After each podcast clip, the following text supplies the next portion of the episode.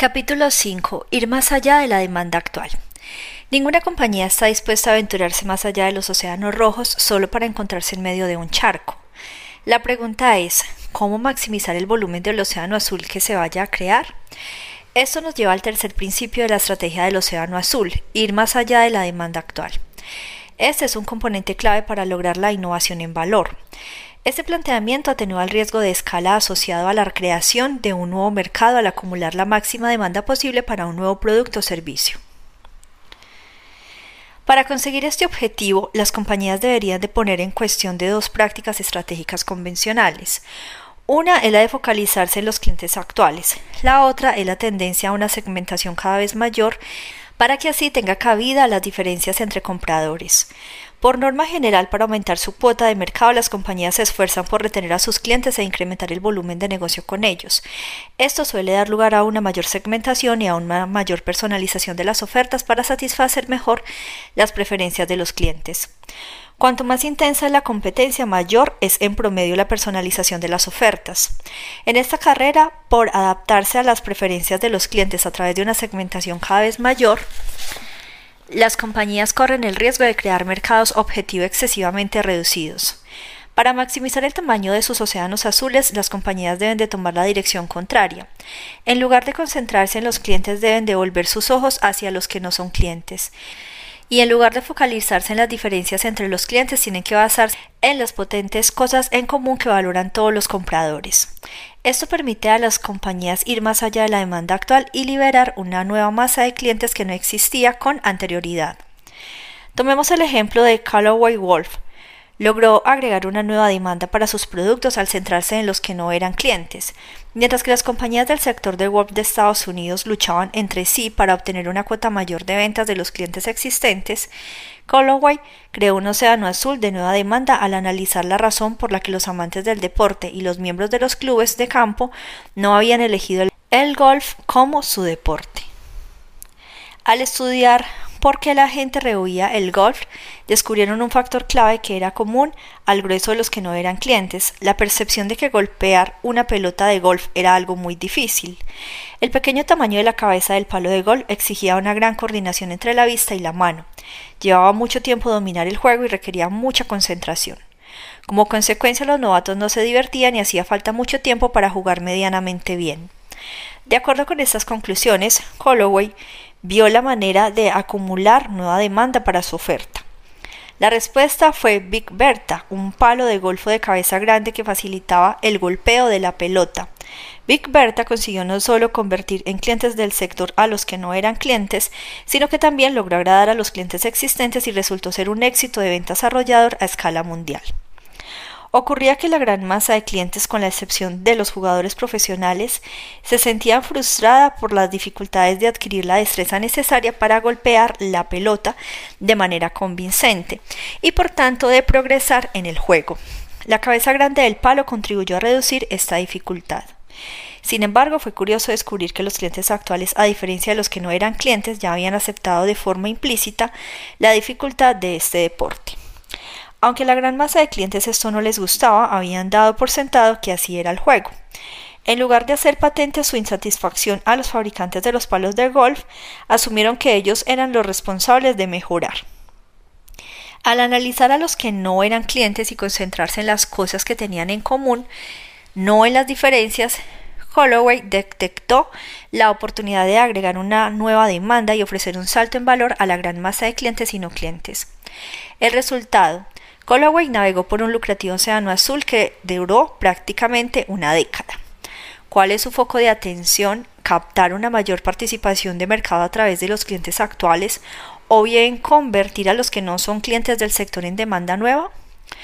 Busca los puntos en común en aquello que los compradores valoran o bien trata de ajustarse a las diferencias de los clientes a través de una personalización y segmentación de la clientela cada vez mayor. Para ir más allá de la demanda actual, piense antes en los que no son clientes que en los que ya lo son, en los puntos en común antes que en las diferencias, en consolidar antes que en perseguir una segmentación mayor. Los tres niveles del universo de los que no son clientes. Aunque el universo de los que no son clientes ofrece en general grandes oportunidades de océanos azules, son pocas las empresas que logran percibir con acierto quiénes son los no clientes y cómo liberar su potencial. Para convertir esta enorme demanda latente en la demanda real en forma de clientes nuevos y prósperos, las compañías tienen que profundizar en el conocimiento y comprensión del universo de los que no son clientes. Existen tres niveles de no clientes susceptibles de convertirse en clientes, los cuales se diferencian entre sí por la distancia relativa a la que se encuentran del mercado de la compañía de que se trate. Tal como se representa en la figura 5.1, el primer nivel de clientes es el más cercano al mercado. Están situados al borde del mismo. Se trata de compradores que por pura necesidad efectúan compras mínimas de los productos y servicios de un determinado sector, pero mentalmente no se consideran clientes del mismo. Están a la espera de saltar del barco y dejar el sector tan pronto como se les presente una oportunidad. Sin embargo, si se les ofrece un salto en valor, no solamente se quedarán, sino que su frecuencia de compra se multiplicará, liberando una demanda latente de grandes dimensiones. Bueno, hay una figurita. Son varios círculos. Primer nivel, mercado. Segundo nivel, no clientes que se niegan conscientemente a elegir el mercado de la compañía. Tercer nivel, no clientes sin explorar ubicaciones en los mercados alejados del de la compañía. El segundo nivel del universo de no clientes corresponde a personas que se niegan a consumir los productos o servicios del sector. Se trata de compradores que contemplan la oferta del sector como una alternativa para satisfacer sus necesidades, pero que han votado en contra de ella. En el caso de Callaway, por ejemplo, eran los amantes del deporte, especialmente los jugadores de tenis de los clubes de campo, que habrían podido decidirse por el golf, pero que conscientemente decidieron no hacerlo. El tercer nivel de no clientes es el más alejado del mercado de la compañía. Se trata de los no clientes que jamás han contemplado los productos y servicios de dicho mercado como una alternativa. Cuando se concentran en los puntos en común que hay entre estos no clientes y los clientes actuales, las compañías serán capaces de saber cómo hay que atraerlos hacia su nuevo mercado. Veamos a continuación cada uno de los tres niveles de no clientes a fin de conocer y comprender el modo que se puede atraer y ampliar el océano azul. No clientes de primer nivel. Los individuos que están a punto de convertirse en no clientes son aquellos que consumen en cantidades mínimas los productos y servicios del mercado del sector mientras buscan algo mejor. En cuanto encuentran alguna opción mejor, abandonan impacientes el barco. En este sentido, están ubicados en el borde del mercado. Un mercado se estanca y tiene un problema de crecimiento a medida que aumenta el número de estos individuos que están próximos a convertirse en no clientes. Sin embargo, Dentro de este grupo de no clientes de primer nivel se encuentra encerrado un océano de demanda inexplotada a la espera de que se abran las compuertas. Veamos cómo Pret Up Manager, una cadena británica de comida rápida, se abrió sus puertas en 1986 ha ampliado su océano azul al aprovechar la enorme demanda latente de no clientes de primer nivel. Antes de Pret, los profesionales que trabajaban en la zona céntrica de las principales ciudades europeas solían frecuentar los restaurantes a la hora del almuerzo. Los restaurantes tradicionales ofrecían una buena comida y un buen ambiente. Sin embargo, el número de no clientes de primer nivel era elevado e iba en aumento. La preocupación creciente por la necesidad de consumir comida sana generaba dudas sobre la conveniencia de comer en los restaurantes. Además, estos profesionales tenían cada vez menos tiempo para salir del trabajo y sentarse a comer. Por otra parte, algunos restaurantes eran demasiado caros para comer allí a diario. Así pues, los profesionales optaban cada vez más por comer algo a la carrera, traerse algo de casa o incluso saltarse el almuerzo. Estos no clientes de primer nivel andaban tras una solución mejor. Aunque había numerosas diferencias entre ellos, compartían tres puntos claves en común. Deseaban comer rápidamente, comer algo fresco y sano y comer a un precio razonable. El conocimiento de los puntos en común que tenían las no clientes en primer nivel arrojó luz sobre la forma en que Pret sería capaz de liberar y agregar una demanda que no estaba aprovechada. La fórmula de Pret es simple. Ofrece sándwich con calidad de restaurante preparados cada día con los mejores ingredientes y sirve la comida con mayor rapidez que los restaurantes tradicionales y tal vez que los establecimientos de comida rápida. Todo esto tiene lugar en un entorno impecable y a unos precios razonables. Veamos cómo es Pret. Entrar en Pret at Manger es como entrar en un radiante estudio de Art Deco. A lo largo de las paredes hay estantes refrigerados en los que se exhiben más de 30 tipos de sándwiches preparados diariamente en cada establecimiento con los ingredientes frescos que se han recibido a primera hora de la mañana. Los clientes pueden elegir también otro tipo de comida recién preparada, como ensaladas y yogures, postres de frutas, postres helados y zumos de frutas. Cada establecimiento dispone de su propia cocina y los artículos envasados proceden de proveedores de primera calidad, incluso en sus establecimientos de Nueva York. Los banquetes son de Francia y los croissants de Bélgica. Nada se guarda para el día siguiente. La comida sobrante se dona a los refugios para las personas sin hogar. Además de ofrecer sándwiches saludables recién preparados y otros alimentos frescos, Pret agiliza la experiencia de todo el proceso que no es exactamente el mismo que el de los establecimientos de comida rápida. Hacer cola, pedir, pagar, esperar, recibir, y sentarse. Y que aquí se reduce a un ciclo mucho más breve, elegir, recoger, pagar y marcharse. Los clientes tardan una media de 90 segundos desde que se ponen en la bolsa hasta que salen del local. Esto es posible porque Pret produce sándwiches listos para llevar y otro tipo de comida en grandes cantidades mediante un proceso en cadena altamente estandarizado. No produce por encargo y no sirve a los clientes, sino que se sirven ellos mismos al igual que en supermercado. Mientras que la demanda de los restaurantes tradicionales ha permanecido estancada, Brett ha estado convirtiendo a la masa de personas que están a punto de no ser clientes en clientes rentables que comen en sus locales con más frecuencia de lo que acostumbraban en los restaurantes tradicionales. Además, al igual que en el caso de Colorway, las clientes en los restaurantes tradicionales que se sentían a gusto comiendo allí también han acudido en tropel a Pret, aunque los almuerzos de dichos restaurantes eran aceptables, los tres puntos claves en común de los no clientes del primer nivel también lo eran para esas personas, pero a diferencia de quienes estaban a punto de no ser clientes, no se habían cuestionado sus hábitos respecto al almuerzo. La lección a aprender es que los no clientes son una fuente mayor de conocimiento sobre la forma de liberar y agrandar un océano azul que los clientes existentes que se sienten relativamente satisfechos. Hoy, después de casi 30 años, Brett Admanger sigue disfrutando de un crecimiento sólido y navega en el océano azul que creó. Es una compañía a la que se le reconoce que ha revolucionado el sector británico de sándwich. En la actualidad tiene unos 335 locales y factura un total de 450 millones de libras esterlinas.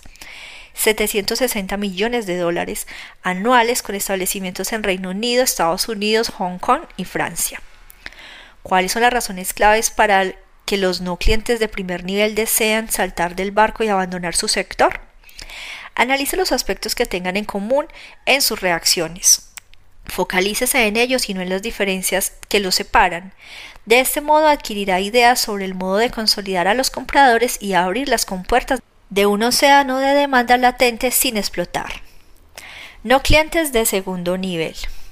En este nivel se encuentran los no clientes que no quieren formar parte del mercado porque no consumen o no pueden permitirse el lujo de consumir los productos o servicios de dicho mercado porque les parecen inaceptables o están más allá de sus posibilidades económicas. Estos no clientes satisfacen sus necesidades por otros medios o hacen caso omiso de ellas. Sin embargo, dentro de los no clientes se rehusan ser que rehusan serlo se encuentra oculto un océano de demanda sin explotar a la espera de ser liberado. Tomemos el caso de JC de Caux, un proveedor francés de espacio de publicidad exterior que atrajo hacia su mercado a la masa de clientes que se negaba a entrar en él. Antes que JC de Caux creara en 1964 un nuevo concepto en el campo de la publicidad exterior denominado mobiliario urbano, el sector de la publicidad exterior constaba de anuncios en vallas o grandes carteles y medios de transporte. Por regla general, las vallas se ubicaban a las afueras de las ciudades y junto a carreteras y autopistas donde los vehículos circulaban a gran velocidad. Los anuncios en medios de transporte, básicamente autobuses y taxis, solo atraían la atención unos breves instantes porque pasaban ante la gente a una cierta velocidad. La publicidad exterior no era un medio popular para muchas compañías porque se percibía solamente de forma transitoria. La gente se encontraba expuesta a los anuncios exteriores durante un periodo de tiempo muy breve, mientras se desplazaban de un lugar a otro y la tasa de repeticiones era baja. Este medio publicitario resultaba ineficaz, sobre todo para las empresas menos conocidas, porque no podían transmitir unos mensajes lo bastante completos que eran necesarios para introducir en el mercado nombres y productos nuevos. Por consiguiente, muchas de estas compañías rechazaban este tipo de publicidad exterior de bajo valor añadido por considerarla inaceptable o un lujo que no podían permitirse. Tras analizar los puntos claves que tenían en común los no clientes que rechazaban entrar en este sector, JC de Cox se dio cuenta de que la falta de ubicaciones de publicidad estática en el centro de las ciudades era la razón principal de que el sector siguiera siendo impopular y tuviera un escaso volumen. En su proceso de búsqueda de una solución, J.C. de Cox descubrió que las municipalidades podían ofrecer ubicaciones céntricas para publicidad estática, como las paradas de autobús donde la gente tenía que esperar unos pocos minutos, como mínimo tiempo suficiente para leer y ser influida por la publicidad. J.C. de Cox razonó que si podía conseguir estos lugares para la publicidad exterior, podría convertir a los no clientes de segundo nivel en clientes. De ahí le vino la idea de ofrecer gratuitamente a los municipios el mobiliario urbano, incluido su mantenimiento y limpieza. J.C. de Klaus calculó que siempre que los ingresos generados por la venta del espacio publicitario fueran mayores que los costes de suministrar y mantener el mobiliario urbano y dejaran un margen atractivo, la compañía se situaría en una trayectoria de crecimiento fuerte y rentable. Así pues, creó un mobiliario urbano en el que pudiera integrarse los paneles publicitarios. De este modo, JC The Cause creó un importante salto en valor para los no clientes de segundo nivel, las municipalidades y la propia compañía. Mediante esta estrategia eliminó los costes tradicionales de la municipalidad asociados al mobiliario urbano. A cambio de productos y servicios de carácter gratuito, JC The Cause obtuvo el derecho exclusivo de exhibir publicidad en el mobiliario urbano ubicado en el centro de las ciudades, con esta presencia la compañía aumentó de forma significativa el tiempo medio de exposición a la publicidad, mejorando la capacidad de recuerdo de en este medio publicitario. El aumento de tiempo de exposición permitió también incluir un mayor contenido publicitario y unos mensajes más complejos. Además, como empresa responsable del mantenimiento del mobiliario urbano, JC Cox podía ayudar a los anunciantes a lanzar sus compañías, sus campañas en tan solo dos o tres días en lugar de los 15 días de preparación que eran necesarios para las campañas de las vallas clásicas. En respuesta a la excepcional oferta del valor de JC Cox, los no clientes que antes rechazaban este tipo de publicidad acudieron en masa al sector y el mobiliario urbano despegó como medio publicitario. Con la firma de contratos con las municipalidades por plazos que oscilaban entre 10 y 25 años, JC de Cox obtuvo derechos exclusivos a lo largo plazo para exhibir publicidad en el mobiliario urbano. Después de la intervención del capital inicial, el único gasto que tenía JC de Cox durante los años siguientes era el mantenimiento y la renovación del mobiliario. El margen de explotación del producto era de un 40%, muy superior al 14% obtenido con las vallas y al 18% con los medios de transporte. Los contratos exclusivos y los relativamente elevados márgenes de explotación generaron una fuente constante de ingresos y ganancias a largo plazo. Con este modelo de negocio, JC de Caus fue capaz de dar un salto en valor en su propio beneficio a cambio del salto en valor que proporcionó a sus compradores. Hoy, 50 años más tarde, JC de Cox sigue siendo la compañía líder a nivel mundial del mercado de espacio publicitario en mobiliario urbano que ella misma creó. La compañía tiene cerca de 500.000 paneles publicitarios en 1.800 ciudades de 48 países de todo el mundo. Al dirigir su atención a los no clientes de segundo nivel y focalizarse en los puntos comunes, clave de rechazo hacia el sector, JC de Cox consiguió que aumentase también la demanda de publicidad exterior procedente de los clientes actuales del sector. Hasta aquel momento los clientes existentes habían centrado su atención en cuáles eran las vallas o líneas de autobús que podrían conseguir, a qué precio y por cuánto tiempo. Daban por sentado que esas eran las únicas alternativas posibles y trabajaban dentro de este marco. También en este caso se necesitaron los no clientes para arrojar luz sobre las asunciones implícitas del sector y demostrar que se podían cuestionar y reformular para crear un salto en valor para todos los implicados. ¿Cuáles son las razones claves por las que los no clientes de segundo nivel se niegan a utilizar los productos o servicios de su sector? Busque los puntos en común clave en sus reacciones o respuestas. Focalícese en ellos y no en las diferencias. Adquirirá nuevos conocimientos sobre el modo de abrir las compuertas de un océano de demanda latente sin explotar.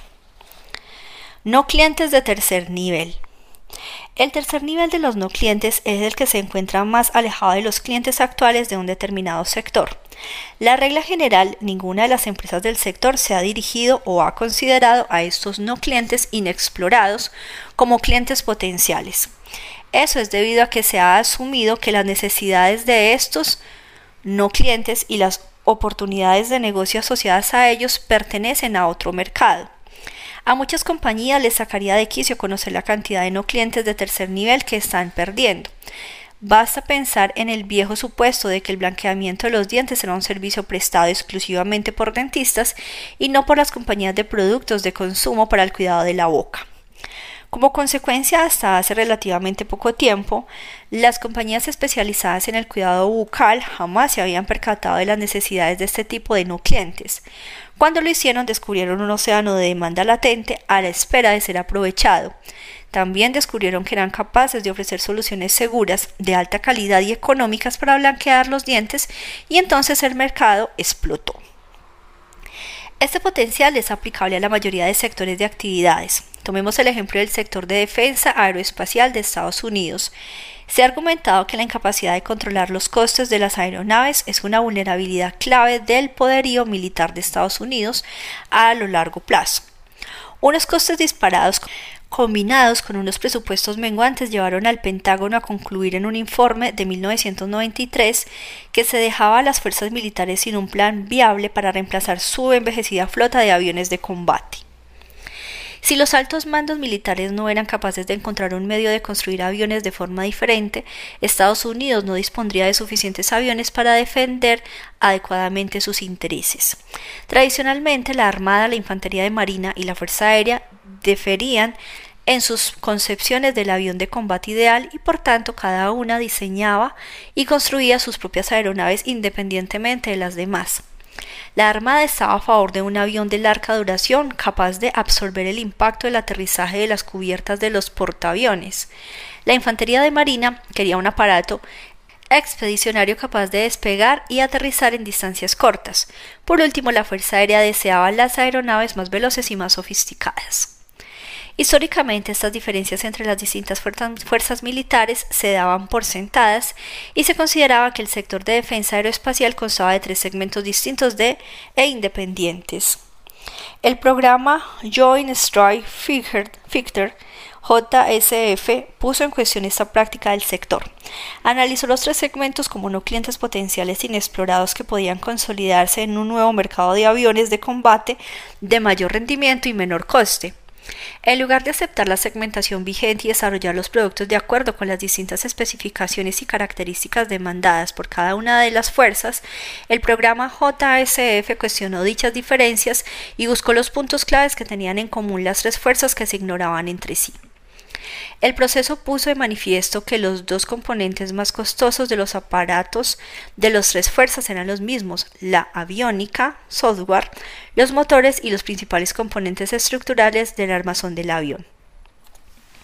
El uso y la producción compartida de estos componentes auguraban unas enormes reducciones de costes. Además, aunque cada fuerza tenía una larga lista de necesidades exclusivamente suyas, la mayoría de aeronaves de las tres fuerzas realizaban básicamente las mismas misiones.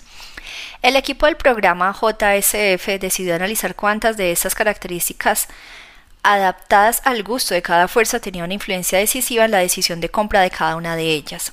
Fue muy curioso descubrir que la respuesta de la Armada no dependía de una gran cantidad de variables, sino que se reducía tan solo a dos principales, duración y facilidad de mantenimiento. Teniendo en cuenta que los aviones deben de permanecer estacionados en los portaaviones a miles de kilómetros del hangar de mantenimiento más cercano. La Armada deseaba un avión de combate que fuera fácil de mantener pero tan resistente y duradero como un camión Mac, a fin de poder absorber el impacto del aterrizaje sobre la cubierta del portaaviones y mitigar la exposición constante a la sal marina. Temerosa de estas dos cualidades esenciales, se vieran afectadas por las exigencias de la Infantería de Marina y la Fuerza Aérea, la Armada compraba las aeronaves por separado. La Infantería de Marina tenía muchas necesidades diferentes de las de las otras dos fuerzas, pero también en su caso eran solamente dos las que le mantenían decididamente en contra de la compra conjunta de las aeronaves. La necesidad de un corto despegue y un aterrizaje prácticamente vertical y unas contramedidas defensivas efectivas. Para cumplir su misión de apoyo a las tropas en lugares distantes y bajo condiciones hostiles, la Infantería de Marina necesita un aparato que se comporte como un avión de combate pero que al mismo tiempo planee como un helicóptero. Y considerando que sus misiones son de naturaleza expedicionaria y a baja altura, la Infantería de Marina necesita una aeronave que esté equipada con diversas contramedidas defensivas, bengalas, dispositivos electrónicos, perturbadores de las señales del radar, a fin de evitar los misiles tierra-aire enemigos, ya que sus aparatos son dianas relativamente fáciles debido al corto enlace de su artillería aire-tierra. Encargada de la tarea de mantener la superioridad global en el aire, la Fuerza Aérea demanda las aeronaves más veloces con la mayor agilidad táctica para superar la capacidad de maniobra de los aviones enemigos actuales y futuros, y equipadas con tecnología invisible, materiales y estructuras que absorban las señales del radar a fin de hacerlos menos visibles, y por tanto con mayor capacidad para evitar los aparatos y misiles enemigos. Las aeronaves de las otras dos fuerzas militares carecían de estas variables y por tanto la Fuerza Aérea no las había considerado. Los resultados de las investigaciones efectuadas en los no clientes hicieron pensar que el programa JSF era un proyecto prometedor. El propósito era construir un solo armazón con tres variantes que compartiría un 70% de sus piezas a la vez que reducía o eliminaba todo lo demás, es decir, Aquellas variables de cada una de las tres fuerzas daba por sentadas, pero que en realidad no eran decisivas para la decisión de compra. El programa JSF prometía reducir el coste por avión hasta un tercio del coste actual, aproximadamente. Al mismo tiempo, el rendimiento del JSF, rebautizado ahora como F-35, prometía ser superior al de cualquiera de las mejores aeronaves de los tres cuerpos F-16 de la Fuerza Aérea, el Harrier AB-8B de la Infantería de Marina y el F-18 de la Armada. Al concentrar su atención en las variables claves decisivas y abandonar o reducir todas las demás en las tres áreas dominantes de la personalización, a saber el diseño, el armamento y la adaptación a las distintas misiones, el programa JSF fue capaz de ofrecer un avión de combate mejor y a un coste menor. También se determinó que la agregación de la demanda anteriormente dividida entre los tres cuerpos conseguiría reducir aún más los costes. En otoño de 2001, Lockheed Martin venció a Boeing al serle adjudicado el gigantesco contrato de 200 mil millones de dólares, el mayor contrato militar de la historia. El Pentágono estaba seguro de que el programa sería un éxito rotundo, no solo porque el perfil estratégico del F-35 representaba un valor excepcional a un menor coste, sino también por el hecho, de no menos importante, de que el proyecto había obtenido el respaldo de los tres cuerpos militares que lo adoptaron para reemplazar sus envejecidas flotas de aviones. Cuadro de, de cada avión. Cuadro. Figura 5. Las variables competitivas claves del sector de defensa aeroespacial. Fuerza aérea, ligero, aviónica integrada, invisibilidad, motor de supercrucero, gran autonomía de vuelo, agilidad, armamento aire-aire, carga útil de armamento interna fija. Una aeronave construida para cualquier misión. Armada, dos motores, dos asientos, alas grandes, durabilidad, gran autonomía de vuelo, facilidad de mantenimiento, carga útil de armamento grande, flexible, armamento aire, aire y tierra, una aeronave construida para cualquier misión. Infantería de Marina, despegue corto y aterrizaje vertical, ligero, alas cortas, contramedidas defensivas, carga útil de armamento grande, flexible, armamento aire-tierra, capacidad bélica electrónica, una aeronave construida para cualquier misión. Y una columna más que dice diseño a medida, armamento hecho a medida, adaptación según la misión. Buscar la mayor captación posible. No hay ninguna norma inamovible que señale en qué nivel de no clientes hay que centrarse y en qué momento. Debido a que la dimensión de las oportunidades de océanos azules que un nivel determinado de no clientes es capaz de liberar varía según los sectores y el tiempo, el foco de atención, y debería fijarse sobre el nivel de que represente la mayor captación posible que la organización sea capaz de aprovechar. No obstante, también se debe de explorar si hay puntos en común que se solapan en los tres niveles de los que no son clientes. De este modo se puede ampliar el alcance de la demanda latente susceptible de ser liberada. Cuando este sea el caso, no hay que centrarse en un nivel concreto, sino que habría que examinar todos los niveles. La norma en este caso es tratar de conseguir la mayor captación posible de la que la organización sea capaz. La orientación estratégica natural de muchas compañías es la retención de los clientes actuales y la búsqueda de oportunidades de segmentación adicionales. Esto es especialmente cierto cuando las compañías se enfrentan a las presiones de la competencia. Aunque este podría ser un buen medio de adquirir una ventaja competitiva en un segmento de clientes y de aumentar la participación en el espacio de mercado existente, es poco probable que genere un océano azul capaz de ampliar el mercado y de crear nueva demanda. Lo importante aquí es que no hay que defender que sea un error focalizarse en los clientes actuales o su segmentación, sino que hay que poner en cuestión esas orientaciones estratégicas que se dan por supuestas. Lo que recomendamos es que para maximizar las dimensiones del océano azul, primero hay que ir más allá de la demanda actual para detectar las oportunidades que pueden ofrecer los no clientes y la consolidación cuando se formulen estrategias futuras. Si no se identifican dichas oportunidades, entonces se podrá optar por explotar aún más las diferencias que haya entre los clientes actuales. No obstante, si piensa dar este paso estratégico, debería ser consciente de que podría acabar aterrizando de un espacio de mercado más pequeño. También debería tener presente que cuando sus competidores logren atraer el grueso de los no clientes mediante una innovación en valor, muchos de sus clientes actuales tal vez le abandonen porque también podrán estar dispuestos a dejar de lado sus diferencias para beneficiarse del salto en valor que les ofrecen. No basta con maximizar el tamaño del océano azul que esté creando, debe aprovecharse de él para crear un resultado sostenible que sea beneficioso para todas las partes involucradas. En el próximo capítulo se expone el modo de construir un modelo de negocio viable que sea capaz de producir y mantener un crecimiento rentable para su producto o servicio de océano azul. Capítulo 6. Aplicar la secuencia estratégica correcta. Usted ha explorado distintas vías para descubrir posibles océanos azules. Usted ha elaborado un cuadro estratégico en el que se representa claramente su futura estrategia de océano azul. Y también ha explorado cómo captar la mayor masa posible de compradores para su idea. Su siguiente desafío consistirá en confeccionar un modelo de negocio fuerte que garantice que su idea de océano azul da lugar a unas ganancias sustanciosas. Esto nos lleva al cuarto principio de la estrategia de océano azul, aplicar la secuencia estratégica correcta. En este capítulo se analiza la secuencia estratégica de dar cuerpo y validar las ideas de océanos azules que garanticen su viabilidad comercial. El riesgo del modelo de negocio se reduce de forma espectacular cuando se comprenden con claridad la secuencia estratégica correcta y la forma de evaluar los océanos azules de acuerdo con los criterios claves de dicha secuencia. La secuencia estratégica correcta. Tal como se muestra en la figura 6.1, las compañías tienen que construir su océano azul de acuerdo con la secuencia de utilidad para el comprador, precio, coste y adopción. Bueno, entonces aquí tenemos un flujograma. Dice utilidad para el comprador. ¿Ofrece su idea de negocio una utilidad excepcional para el comprador? Sí. Precio. ¿Es su precio fácilmente asequible para el grueso de los compradores? Sí. Coste. ¿Puede llegar a su coste objetivo para obtener ganancias con su precio estratégico? Sí. Adopción. ¿Cuáles son los obstáculos para la adopción de su idea de negocio? ¿Se ha ocupado de ellos desde el principio? Sí. Una idea de océano azul comercialmente viable. Entonces la explica la secuencia de la estrategia del océano azul. El punto de partida es la utilidad para el comprador. ¿Libera su producto o servicio una utilidad excepcional? ¿Existe una razón convincente y atractiva para que el grueso del mercado objetivo lo compre? Si no hay nada de esto, el potencial del océano azul es inexistente. Ante esta situación solo caben dos opciones, desechar la idea o replantearla hasta alcanzar unas respuestas afirmativas.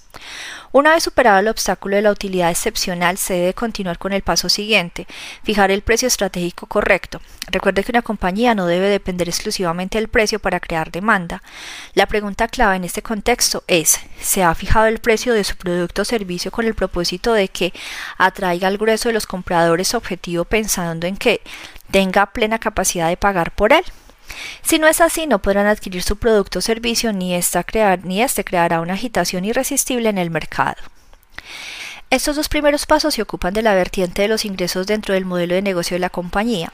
Garantizan que usted ha creado un salto en el valor neto para el comprador donde éste es igual a la utilidad que reciben los compradores menos el precio que pagan por ella. Después de asegurar el tema de los ingresos, llegamos al tercer elemento, el coste. ¿Puede usted producir su producto o servicio al coste objetivo y obtener además unas ganancias sustanciosas? Podrá obtener beneficios con el precio estratégico, es decir, un precio que sea fácilmente asequible para el grueso de los compradores objetivo. Usted no debería permitir que sean los costes los que determinen el precio. Si tampoco debería rebajar la utilidad a causa de unos elevados costes que le impiden obtener beneficios con el precio estratégico. Cuando no se pueda llegar al coste objetivo, o bien debe abandonar la idea porque el océano azul no será rentable, o bien debe innovar su modelo de negocio para poder alcanzar dicho coste objetivo. La vertiente de costes de modelo de negocio de una compañía garantiza que crea un salto en valor por sí misma en forma de ganancias, es decir, el precio de producto o servicio menos el coste de producción. Mediante la combinación de una utilidad excepcional, la fijación de un precio estratégico y un coste objetivo, las empresas conseguirán innovación en valor, es decir, un salto en valor tanto por los compradores como para las propias compañías. El último paso consiste en superar los obstáculos para la adopción. ¿Cuáles son los obstáculos que se cruzan en el camino de la puesta en práctica de su idea? ¿Se ha ocupado de ellos desde el principio? La formulación de la estrategia del Océano Azul solo estará completa cuando se hayan corregido desde un principio los obstáculos de la adopción a fin de garantizar que se lleve a cabo con éxito la materialización de su idea. Entre los obstáculos a la adopción se encuentran, por ejemplo, la resistencia a la idea que puedan oponer los detallistas y los aliados o los aliados. Si estamos de acuerdo en que las estrategias de Océano Azul representan un distanciamiento importante de los océanos rojos, es crucial corregir desde un principio los obstáculos que puedan interponerse en su adopción. ¿Cómo se puede evaluar si su estrategia de Océano Azul ha superado con éxito cada uno de los cuatro pasos de la secuencia estratégica y cómo se puede perfeccionar su idea para superar cada barrera? A continuación nos ocuparemos de estas preguntas comenzando con la utilidad. Desde la utilidad excepcional. Podrá parecer que la necesidad de evaluar la utilidad del producto o servicio por el comprador es algo absolutamente evidente. Sin embargo, muchas compañías no consiguen ofrecer un valor excepcional porque están obsesionadas con la novedad de su producto o servicio, sobre todo si una nueva tecnología desempeña un papel en el mismo. Veamos el caso del CD y Philips, una maravilla de la ingeniería que fue incapaz de ofrecer a la gente una razón convincente para comprarlo. Este reproductor fue promocionado como la máquina de la imaginación a causa de sus diversas funciones. El CDI era un aparato de video con un sistema de música, una máquina de juegos y un instrumento de aprendizaje, todo en uno. Sin embargo, realizaba tantas funciones distintas pero sin una interfaz de usuario fácil o intuitivo que la gente no sabía cómo utilizarlo a menos que invirtiera una cantidad importante de tiempo y se pusiera a leer complicados manuales. Además carecía de nombres atractivos para el software. Así pues, aunque el CDI podía hacer casi todo en teoría, en la práctica hacía muy poco. Los clientes no tenían una razón convincente ni la capacidad para utilizarlo y las ventas jamás despegaron. Los directivos responsables del CDI Philips, así como del Iridium de Motorola, cayeron en la misma trampa, se dejaron llevar por la fascinación de la nueva tecnología. Actuaron bajo el supuesto de que la tecnología punta es sinónimo de utilidad irresistible para los compradores, algo que sucede rara vez según descubrimos en nuestros estudios. La trampa de la tecnología en la que quedaron atrapados los Philips y Motorola hace tropezar una y otra vez a los mejores y más brillantes compañías. A menos que la nueva tecnología facilite de forma significativa a los usuarios una vida más simple, más cómoda, más productiva, más divertida, más actual y menos arriesgada, no traerá a la gran masa de compradores por muchos galardones que reciba. La innovación en valor no es lo mismo que innovación tecnológica. Para evitar esta trampa, el punto de arranque, tal como se expuso en el capítulo 2, es crear un perfil estratégico que supere la prueba de fuego inicial porque está focalizado, es divergente y contiene un mensaje convincente y que llega a los compradores. Una vez hecho eso, las compañías ya estarán preparadas para evaluar explícitamente hasta qué punto y de qué modo de nuevo producto o servicio cambiará la vida de sus compradores. Ver las cosas bajo la perspectiva distinta es importante porque significa que el desarrollo de un producto o servicio no está tanto en función de sus posibilidades técnicas como de su utilidad para los compradores. El mapa de la utilidad para el comprador ayuda a los directivos a contemplar este asunto desde la perspectiva correcta. Allí se representan todas las palancas que las compañías puedan activar a fin de ofrecer una utilidad excepcional a los compradores, así como las diversas experiencias que estos pueden tener con un producto o servicio. Este mapa permite a los directivos identificar toda una gama de espacios de utilidad que un producto o servicio puede llenar. Veamos en detalle las diferentes dimensiones del mapa. Tenemos un cuadro. Dice así, las seis etapas del ciclo de experiencia del comprador. Entonces en la fila superior dice 1 compra, 2 entrega, 3 uso, 4 suplementos, 5 mantenimiento, 6 eliminación. Y en las columnas dice productividad del cliente, simplicidad, comodidad, riesgo, diversión e imagen, respeto del medio ambiente. Ese es el mapa de utilidad para el comprador. Las seis etapas del ciclo de experiencia del comprador. En general, la experiencia de un comprador se puede desglosar en forma de un ciclo de seis etapas que discurren de forma más o menos secuencial desde la adquisición hasta el momento de desechar el producto o servicio. Cada etapa abarca una amplia variedad de experiencias concretas. La etapa de adquisición puede incluir, por ejemplo, la experiencia de revisar el sitio web de eBay, así como la de recorrer los pasillos de The Home Depot. En cada etapa los directivos pueden hacer una serie de preguntas a fin de medir la calidad de la experiencia de los compradores tal como se describe en la figura 6.3. Las seis palancas de utilidad.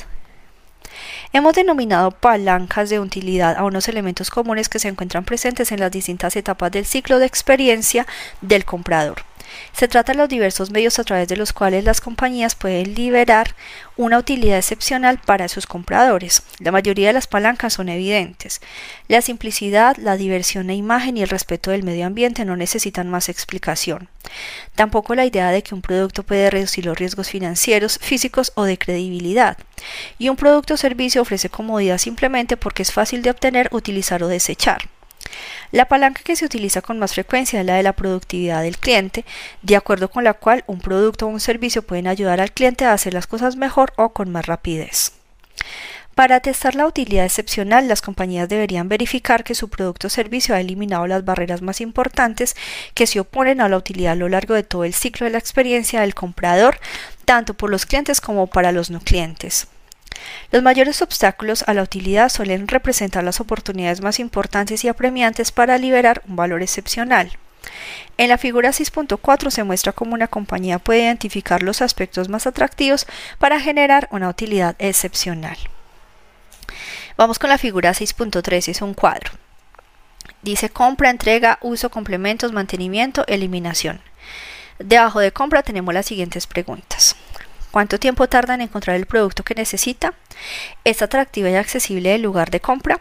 ¿Hasta qué punto es seguro el entorno en el que se realiza la transacción? ¿Con qué rapidez se puede efectuar la compra? Entrega. ¿Cuánto tiempo tarda en la entrega del producto? ¿Cuál es el grado de dificultad de desempaquetar e instalar el nuevo producto? Deben ocuparse los compradores de la organización de la entrega. De ser así, ¿cuál es el coste y el grado de dificultad? Uso. ¿Requiere el producto formación y ayuda técnica? ¿Es fácil de guardar el nuevo producto cuando no se está utilizando? ¿Hasta qué punto son eficaces las características y funciones del producto?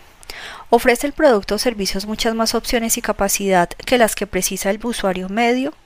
¿Está sobrecargado de adornos sin utilidad? Complementos. ¿Hacen falta otros productos o servicios para que el producto básico funcione? De ser así, ¿cuánto cuestan? Cuánto tiempo ocupan, cuántas molestias ocasionan, hasta qué punto son fáciles de obtener.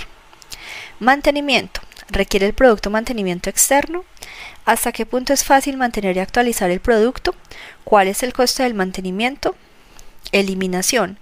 ¿Se generan desechos con el uso del producto? ¿Es fácil eliminar el producto? ¿Existen problemas legales o medioambientales a la hora de desechar el producto de forma segura? ¿Cuánto cuesta eliminar el producto? Bueno, y la figura 6.4, identificación de los obstáculos a la utilidad para el comprador. Dice productividad del cliente, en qué etapa se encuentran los mayores obstáculos para la productividad del cliente. Simplicidad, en qué etapa se encuentran los obstáculos más importantes para la simplicidad.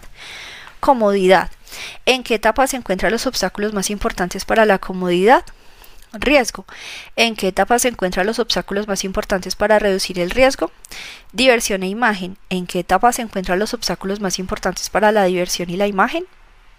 respeto del medio ambiente. ¿En qué etapa se encuentran los obstáculos más importantes para el respeto del medio ambiente? Cuando se ubica el producto o servicio propuesto en los 36 espacios del mapa de utilidad para el comprador, se podrá ver con claridad si la nueva idea crea no solo una propuesta de utilidad diferente de la de los productos o servicios existentes, sino también si elimina los principales obstáculos que atribuyen dicha utilidad y que impiden transformar a los no clientes en clientes. Si su producto o servicio cae en los mismos espacios que ya están ocupados por otras empresas, lo más probable es que no se trate de una oferta de océano azul. Veamos el ejemplo de modelo T de Ford.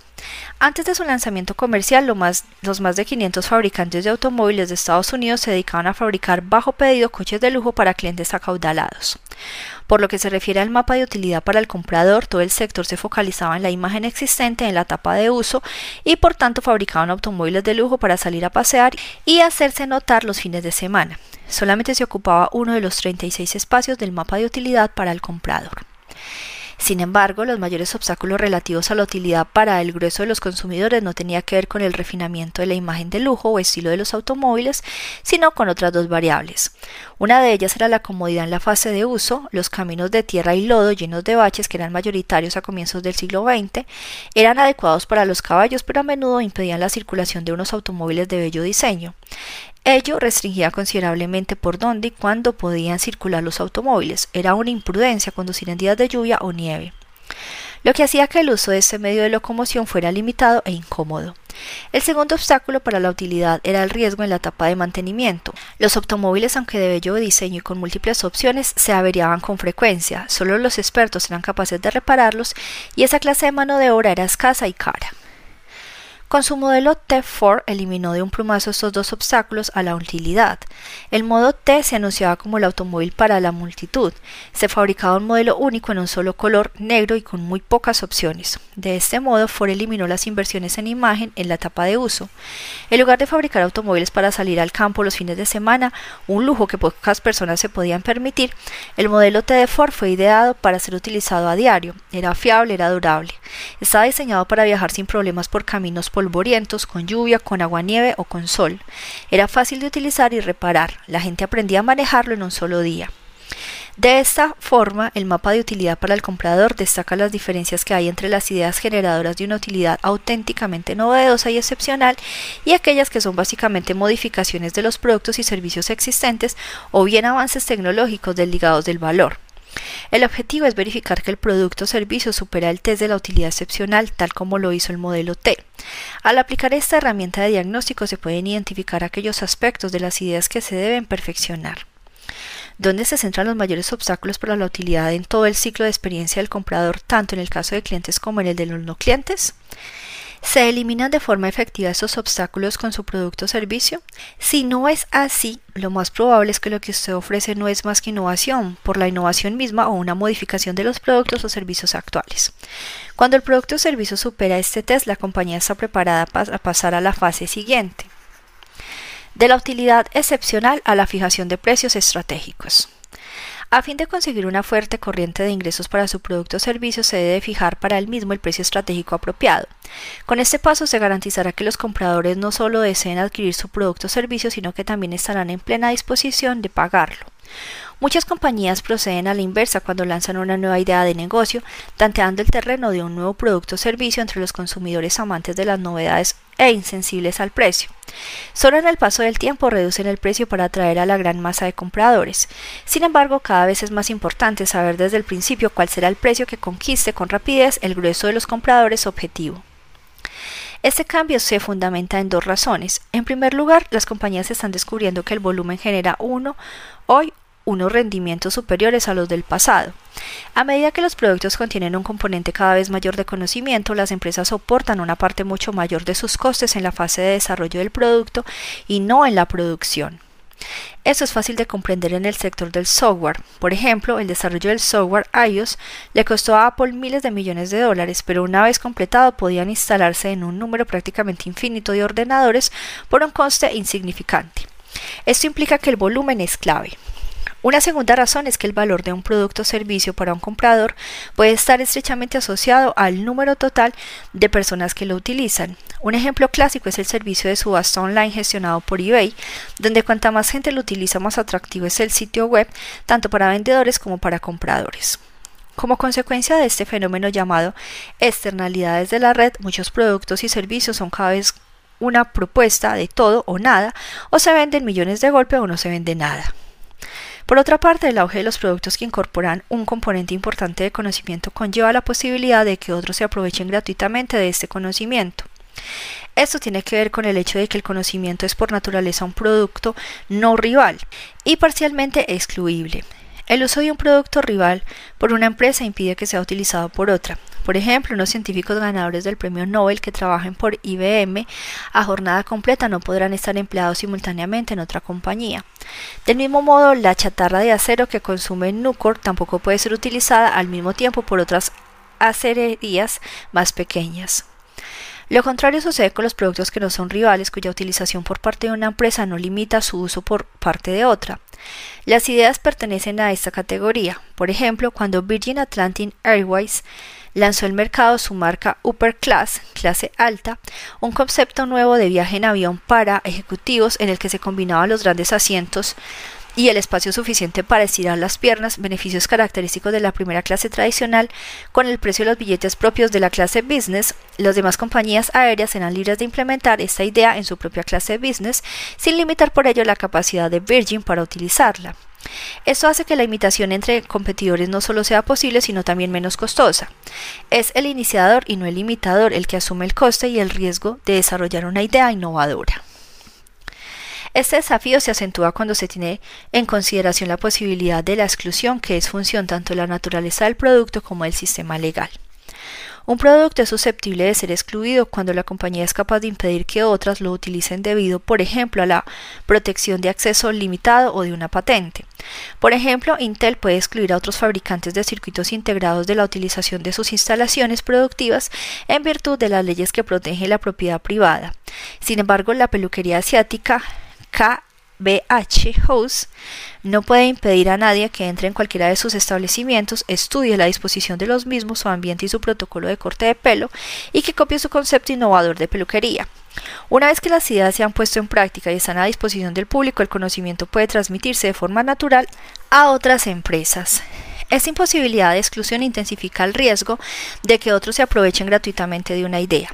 Al igual que los conceptos creativos de Brett Manger o J.C. de Cox, muchas de las ideas más potentes de Océanos Azules tienen un enorme valor, pero en sí mismas no introducen ningún nuevo descubrimiento tecnológico. Como consecuencia, no se pueden patentar ni excluir y por tanto son vulnerables a la imitación.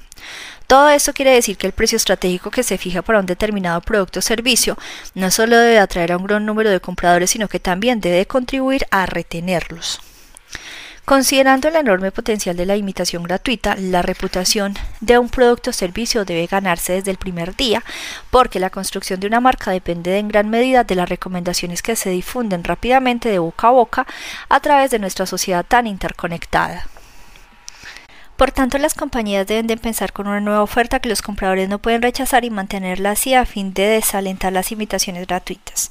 Ahí es donde radica la importancia crucial de la fijación de un precio estratégico. La fijación de un precio estratégico se ocupa de la siguiente cuestión.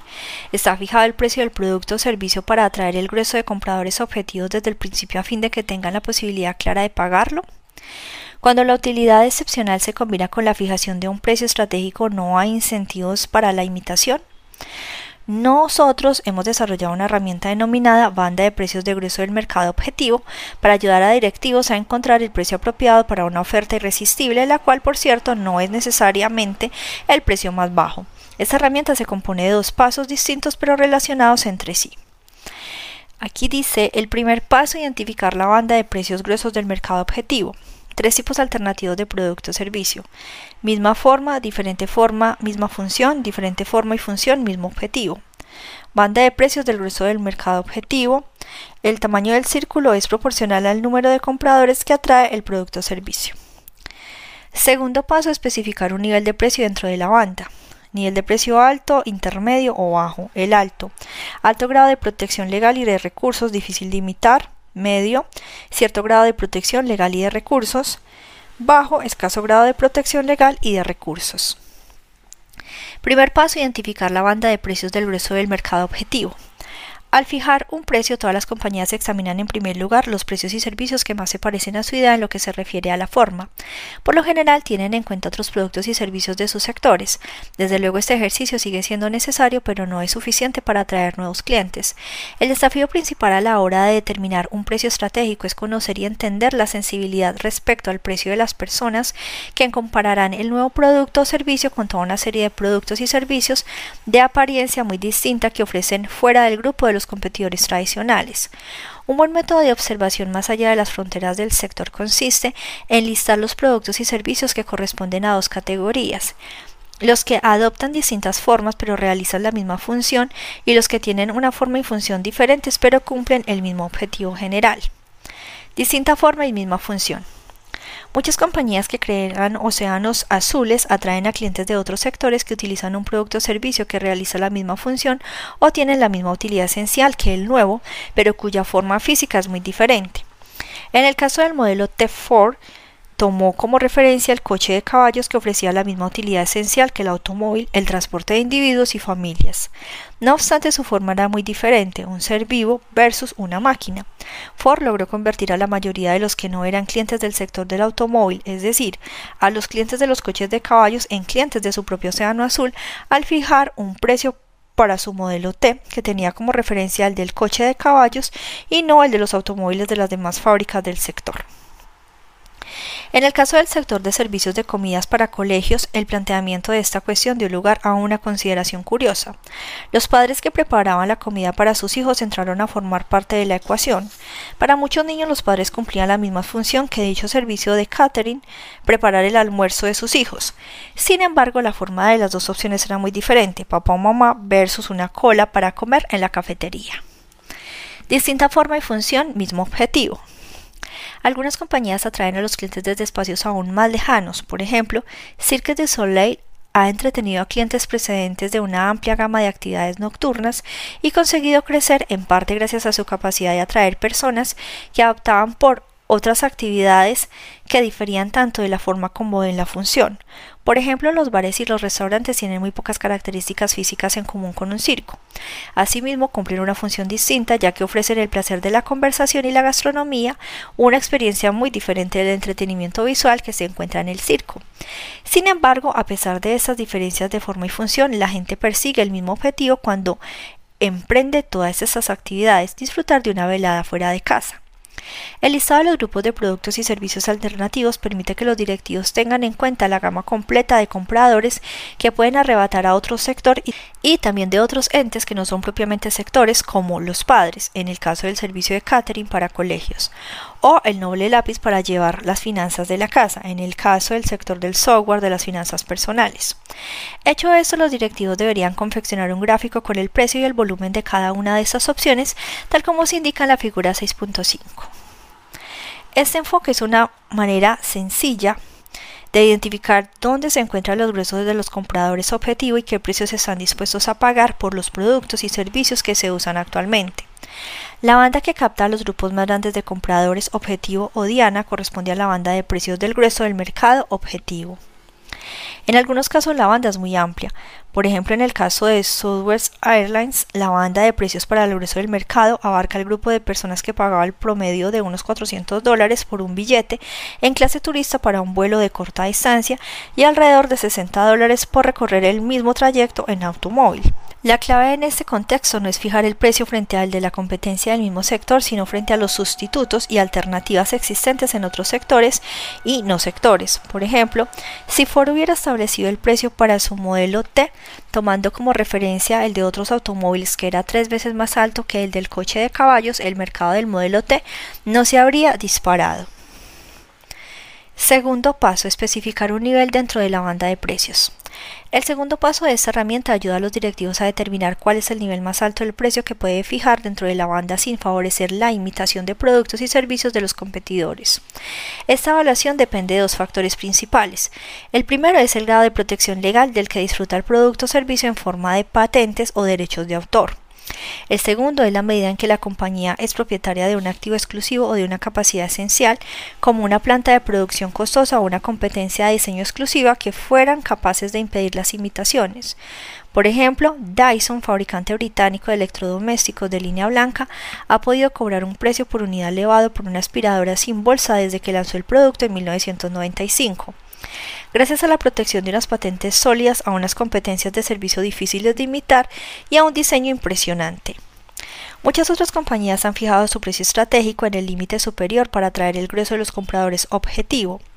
Entre ellas encontramos a Alto Philips en el sector de la iluminación profesional, a Lycra Dupont, actualmente propiedad de Invista, en el sector de los productos químicos especializados, a SAP en el sector del software para empresas y a Bloomberg en el sector del software financiero. Por otra parte, las compañías que adolecen de una protección débil de sus activos y patentes deben de pensar en fijar sus precios en la parte intermedia de la banda. Y para las compañías que carecen de toda protección se recomienda que fijen sus precios estratégicos en el límite inferior. En el caso de Southwest Airlines, como su servicio no era patentable y no precisaba de activos exclusivos, los precios de sus billetes de vuelo se situaron en el límite inferior de la banda de precios, concretamente al nivel de precio de viajar en automóvil. Las compañías harían bien en fijar sus precios estratégicos en los niveles intermedio y bajo de la banda desde el comienzo si se cumple alguna de las siguientes condiciones. Su producto o servicio de océano azul tiene costes fijos elevados y dos costes variables marginales. El atractivo de la oferta de océano azul depende en gran medida de externalidades de red. La estructura de costes del producto o servicio de océano azul se beneficia de la economía de escala y alcance. En dichos casos, el volumen trae consigo significativas ventajas de coste, lo que hace fijar el precio para obtener el máximo volumen sea todavía más importante.